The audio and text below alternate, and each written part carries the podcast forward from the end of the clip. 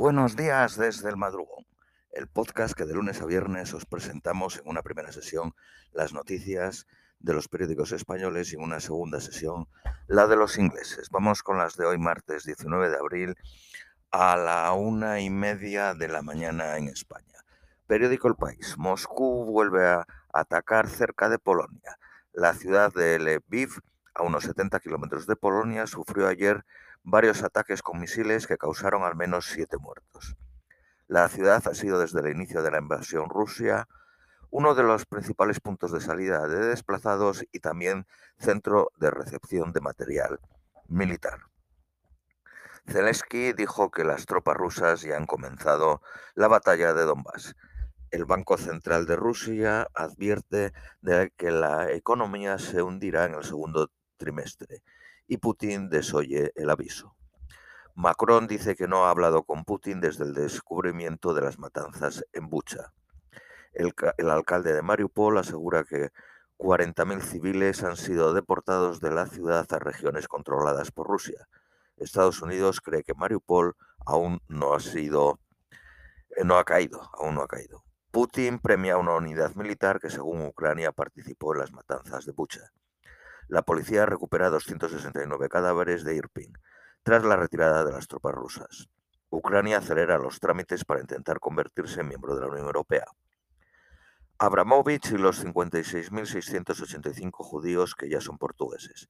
Los tribunales investigan irregularidades en parte de los certificados de la comunidad judaica de Oporto para, para la nacionalización de descendientes de los sefardíes expulsados en el siglo XV.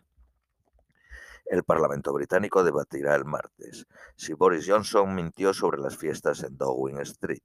Según el Sunday Times, el primer ministro podría haber sido el instigador de uno de los eventos con alcohol que violó las normas del confinamiento. El Congreso mexicano rechaza la reforma eléctrica de López Obrador. Periódico BC. Rusia asegura que ha destruido un almacén con armas de Estados Unidos y Europa cerca de Leópolis. Ucrania concluye el primer trámite para entrar en la Unión Europea. Save the Children denuncia que los últimos ataques en Ucrania confirman que no hay lugares seguros para la infancia. El amigo de Putin detenido pide un intercambio de prisioneros. El Kremlin se niega a reconocer el número de muertos.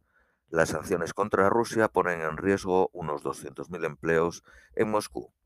España anuncia la reapertura de su embajada en Kiev. Rusia bloquea el acceso a la página web de Human Rights Watch.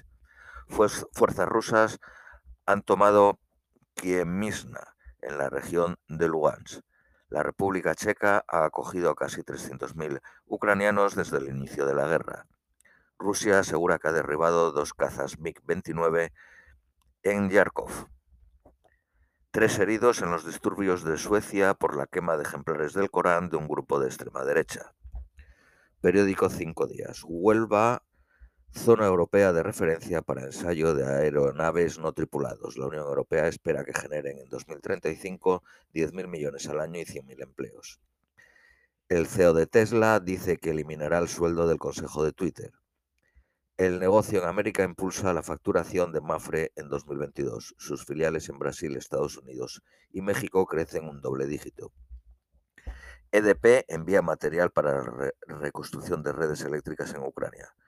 Vodafone promueve la financiación sin intereses para móviles. Didi, el Uber chino, el gigante de los viajes compartidos, se desploma en bolsa tras desvelar que dejará de cotizar en Estados Unidos. La inflación pone en riesgo la violabilidad del 15% de las pymes. Canarias es el territorio de Europa donde más caro es comprar tierra de cultivo. La hectárea es 66 veces más cara que Suecia, que es la zona más barata. Periódico El Economista. Iberdrola respira tranquila tras el no a la reforma eléctrica de López Obrador. El proyecto propuesto suponía limitar la participación del sector privado al 46%. El corte inglés Carrefour, Mango y Cortefiel mantienen la mascarilla. Mercadona e esperarán al decreto que relaja las, las medidas para decidir. El gigante brasileño del comercio online, VT, se lanza a conquistar España. La Unión Europea investiga si Google prima meta en la subasta de sus anuncios. El Fondo Monetario Internacional pide subir impuestos a compañías con altos beneficios. Estados Unidos convoca otra cumbre mundial sobre el coronavirus. Es la segunda tras la realizada en septiembre del 2021 en Washington. Periódico La Razón. Agentes de policía españolas proponen ir a Ucrania a investigar crímenes de guerra. Desde Mariupol piden ayuda al Papa para evacuar a los civiles del infierno en la tierra. El Kremlin exhibe a dos soldados británicos capturados. Piden ser canjeados por un eh, polémico político prorruso cercano al Kremlin. Boris Johnson enfila su semana más crítica por el Partygate. Debatirán si el primer ministro mintió a Westminster. Epidemia de tiroteos masivos en Estados Unidos en el 2022.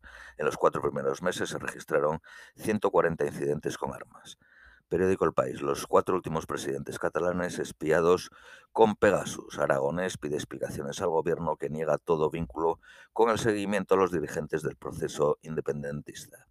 Las empresas indecisas ante el fin del uso de la mascarilla. El decreto permite a las compañías decidir sobre su obligatoriedad.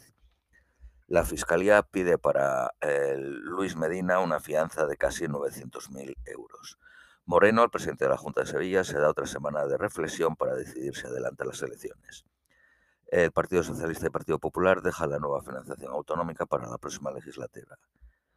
Belarra y Pablo Iglesias firman junto a Jeremy Corbyn, Rafael Correa y Noah Chomsky un manifiesto por la paz en Ucrania. El texto reclama un alto al fuego inmediato y la acogida para todas las personas.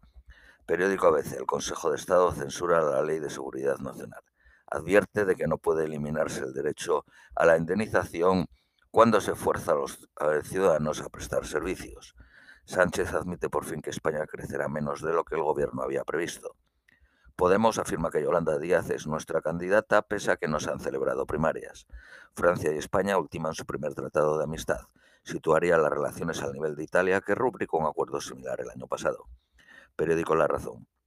Feijó remitirá un plan a Sánchez de gran coalición en la sombra. Gamarra, Ayuso y Pastor asisten hoy a la investidura de Mañueco. Feijó no acudirá ya que tiene reuniones con sindicatos y patronal.